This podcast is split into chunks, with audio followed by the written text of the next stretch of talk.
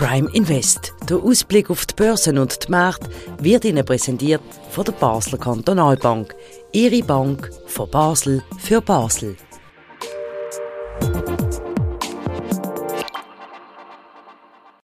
Herzlich willkommen zu einer weiteren Ausgabe von Prime Invest, wie aus dem Handelszentrum von der Basler Kantonalbank.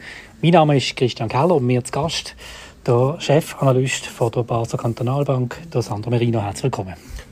Guten Tag, Herr Keller, willkommen.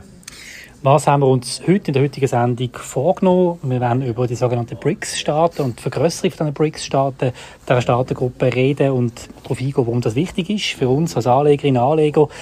Dann geht es um Wirtschaftsdaten, USA, Europa und um Schwankungen beim Gaspreis.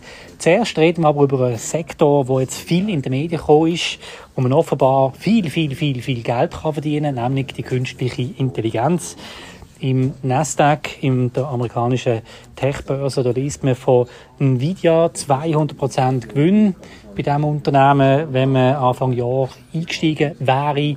Herr Merino, wie schauen Sie auf den Boom bei der künstlichen Intelligenz? Ja, es ist natürlich eine der Schlüsseltechnologien, zusammen mit anderen Technologien und der amerikanische äh, Technologiemarkt, der Nasdaq, ist natürlich der Ort, wo viele solche Unternehmen an der Börse kotiert sind und da gibt es natürlich auch immer Erfolgsmeldungen von Unternehmen, die sehr stark an Wert zulegen. Oder? Als Anlagestrategie taugt das nicht so viel, weil im Nachhinein ist dann eigentlich fast immer zu spät. Also man sieht dann auch, irgendein Titel hat äh, um 100, 200, 300, 400 Prozent zugelegt und das dann zu kaufen, ist dann meistens nicht unbedingt so erfolgsversprechend. Bewertungen sind dann meistens sehr hoch und ein enttäuschender Datenpunkt in der Zukunft und man hat dann äh, sehr große Schwankungen auch nach unten. Also besser ist es, bereits diversifizieren und der Nasdaq, also die amerikanische Technologiebörse, auch als Schweizer Anleger zu berücksichtigen, als, als diversifizierten Index, nicht mit einzelnen Unternehmenswetten. Und das ist eigentlich auch Teil unserer Anlagestrategie. Seit vielen Jahren haben wir eigentlich immer eine gewisse Beimischung an amerikanischen ähm, US-Technologietiteln. Also, aber nicht, nicht so konzentriert auf, auf, einen einzelnen, auf einen einzelnen Titel. Im Nachhinein ist man natürlich immer gescheiter, aber vor zwei Jahren hat ja niemand von Nvidia geredet und dann hat man es eigentlich müssen kaufen. Genau, das führt uns auch zum nächsten Thema. Ähm, da geht es um die sogenannten BRICS-Staaten, ähm, wo es auch News gibt. Jetzt vielleicht zuerst mal ganz kurz, was sind BRICS-Staaten? Ja, BRICS ist eigentlich ein, ein Akronym, das durch einen ähm, Finanzanalyst äh, erfunden worden ist äh, vor vielen Jahren. Und das steht für Brasilien, Russland, Indien, China und Südafrika. Und das ist eine lose äh, Staatengruppe, ist sicher nicht ein Wirtschaftsraum wie, wie die EU oder so irgendetwas, sondern es ist einfach eine Kooperation von sogenannten Schwellenländern. Sehr heterogen natürlich. Und jetzt ist die Meldung eben ähm, stark kommentiert worden, dass am Gipfel von der BRICS eben angekündigt worden ist, dass sich sechs weitere Staaten in irgendeiner Form dieser Staatengruppe angeschlossen haben. Das sind Argentinien, Ägypten, Äthiopien, Iran, Saudi-Arabien und die Vereinigten Arabischen Emirate. Also sechs Länder, die haben zusammen, die sechs Länder, die neu dazukommen, die Wirtschaftsleistung nicht ganz von Großbritannien, mhm. etwa ein, Sechstel von der chinesischen Wirtschaftsleistung. Also wenn man das bestehende BRICS nimmt und dann schaut, was dazugekommen ist, dann ist das ähm, eine kleine Ergänzung, zumindest von der, von der Wirtschaftsleistung her. Okay, und jetzt haben wir vorher über die künstliche Intelligenz geredet, über den interessanten, aktuell boomenden Markt und reden jetzt in diesem Zusammenhang über die BRICS-Gruppe. Warum sehen Sie dort Zusammenhang? Was ist das Interesse von dieser BRICS-Gruppe und eben warum hat das am Schluss eine Auswirkung auf den ganzen Tech-Sektor aus Ihrer Sicht? Ja gut, es ist natürlich jetzt die Frage, ähm, ob die Initiative der BRICS-Länder ähm, unter der Führung von China wahrscheinlich, aber auch mit russischer Beteiligung, die sechs neue Bewerber aufzunehmen, ist das jetzt ein Zeichen von der Stärke oder ein Zeichen von der Schwäche? Ähm, kann man verschiedener Meinung sein. Ich sehe es eher als Zeichen von der Schwäche, weil China hat grosse wirtschaftliche Probleme im Moment, oder die Wirtschaftswachstumserwartungen sind äh, nicht so rosig, wie man das noch vor fünf Jahren vielleicht erwartet hat.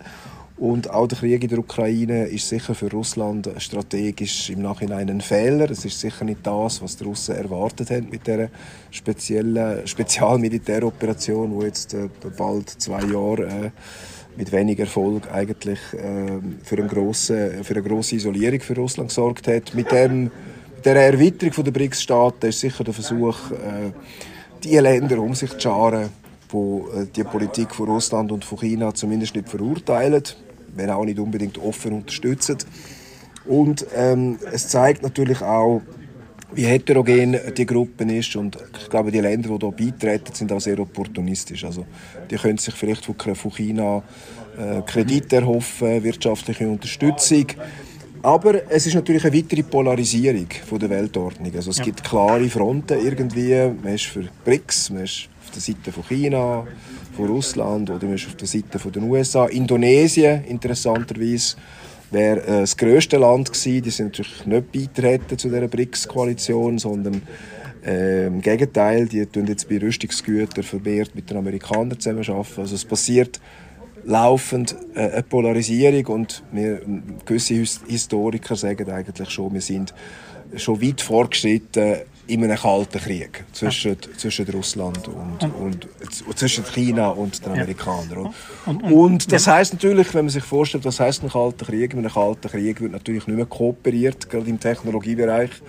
Und die Amerikaner haben ja bereits äh, entschieden, dass sie gewisse äh, Spitzentechnologieprodukte Chinesen nicht mehr zur Verfügung stellen. Also da wird wahrscheinlich ähm, eine Abschottung ist, ist ein Risiko, ist eine, ist eine Möglichkeit, wo man sich eben sagt, wir werden nicht in den USA chinesische Studenten in den kritischen Spitzentechnologien ausbilden, die dann auf China gehen und gegen uns äh, arbeiten mit den Technologien, die in den USA heute erforscht werden. Und ich glaube, das kommt auf uns zu, dass die Globalisierung zumindest was äh, Technologie, was die Spitzentechnologie äh, betrifft, nicht mehr in der gleichen Form kann betrieben werden. Und das ist natürlich auch für so Titel wie Nvidia oder andere Technologieunternehmen, die ähm, globale Märkte haben bis jetzt, ähm, äh, ein, Szenario, das sie ernst nehmen müssen, weil sich die globalen Märkte könnten aufteilen in zwei Blöcke. Und da wird dann nicht mehr ohne weiteres äh, Technologie austauscht. Also das halte ich für durchaus plausible Entwicklung, die in den nächsten fünf bis zehn Jahren äh, manifester könnte werden Das ist jetzt genau mal so ein analytischer Blick, wo man vielleicht gerne übersieht, wenn man einfach Börsenkurs anschaut von den letzten paar Wochen, wenn es einfach steil nach oben geht. Ähm, gehen wir weiter, schauen wir auf ähm, Wirtschaftsdaten. Auch dort äh, haben wir das letzte Mal über den US-Markt geredet. Jetzt schauen wir ein bisschen mehr nochmal auf Europa. Der Einkaufsmanager-Index ist immer ein gutes Zeichen. Und dort, so wie es aussieht, ist es nicht so rosig in Europa. Ist das korrekt? Ja, wir sehen in der Eurozone, auch in der Schweiz, im Moment ein bisschen schwächere Aktivitätsindikatoren. Also es deutet ein bisschen etwas auf Rezession hin im zweiten Halbjahr.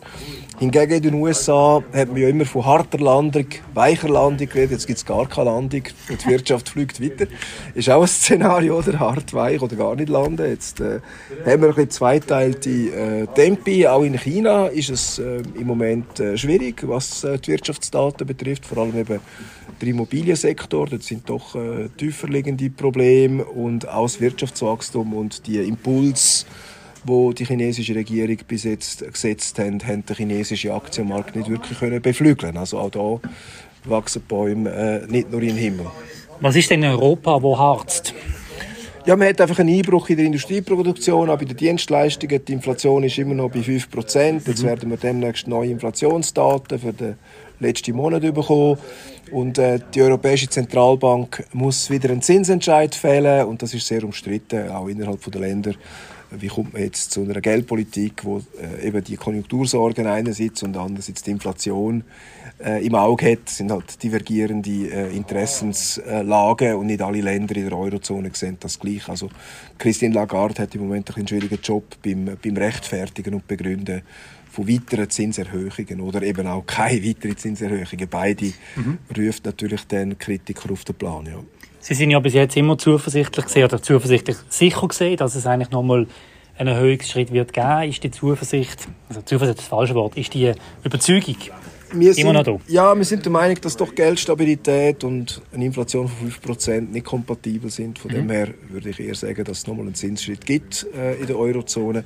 Aber wir sind jetzt eigentlich äh, beim, beim Dollar, beim Euro und auch beim Franken am, am am Gipfel von der, von der Zinsniveaus mehr oder weniger angekommen. Also die Zinswende ist, ist vollbracht und man merkt jetzt langsam so ein bisschen die Folgen in der Wirtschaft, aber äh, das sind eigentlich nicht unübliche konjunkturelle Schwankungen und das weltweite Bild ist halt nicht homogen. Oder die USA ist noch relativ robust und in der Eurozone schwächelt es ein bisschen und China hat halt strukturelle Probleme aus dem, aus dem Immobiliensektor. Okay.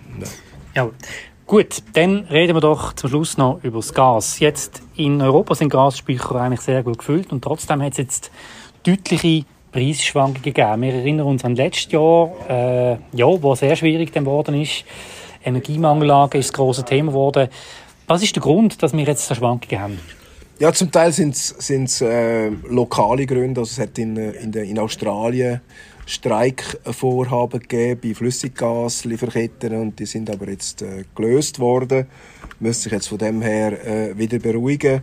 Also eine eigentliche Energiekrise erwarten wir nicht äh, für den Winter. Ähm, wir hätten das schon letzten Winter erwartet, aber ich glaube, man hätte jetzt noch mal ein Jahr Zeit gehabt, um sich auf die äh, Thematik einzustellen. Und man sieht einfach bei den fossilen Energien, Öl und Gas, gibt es einen globalen Markt mit äh, globalen Produzenten und es ist auch möglich, eben die Lieferungen aus Russland zu ersetzen. Auch wenn natürlich der Preis dann doch spürbar höher ist, aber nicht mehr rekordhoch, wie, wie das äh, letztes Jahr der Fall ist. Ja, also glauben Sie, dass wir ruhiger werden hier im Winter reinkommen?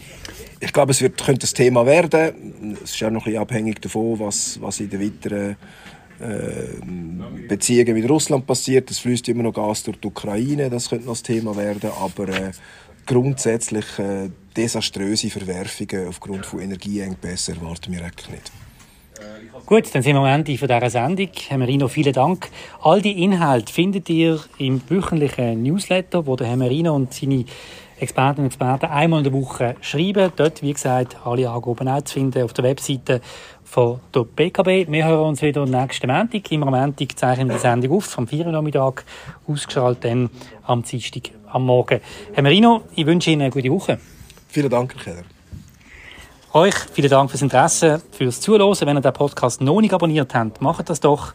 Bewertet uns, es würde uns freuen, dann uns weiterempfehlen, damit auch andere Leute, die sich interessieren für die ganzen Aktienmärkte mit einem lokalen Blickwinkel, auch auf den Podcast aufmerksam werden. Herzlichen Dank, auf Wiedersehen.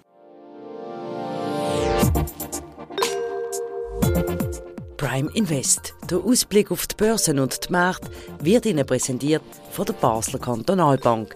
Ihre Bank von Basel für Basel.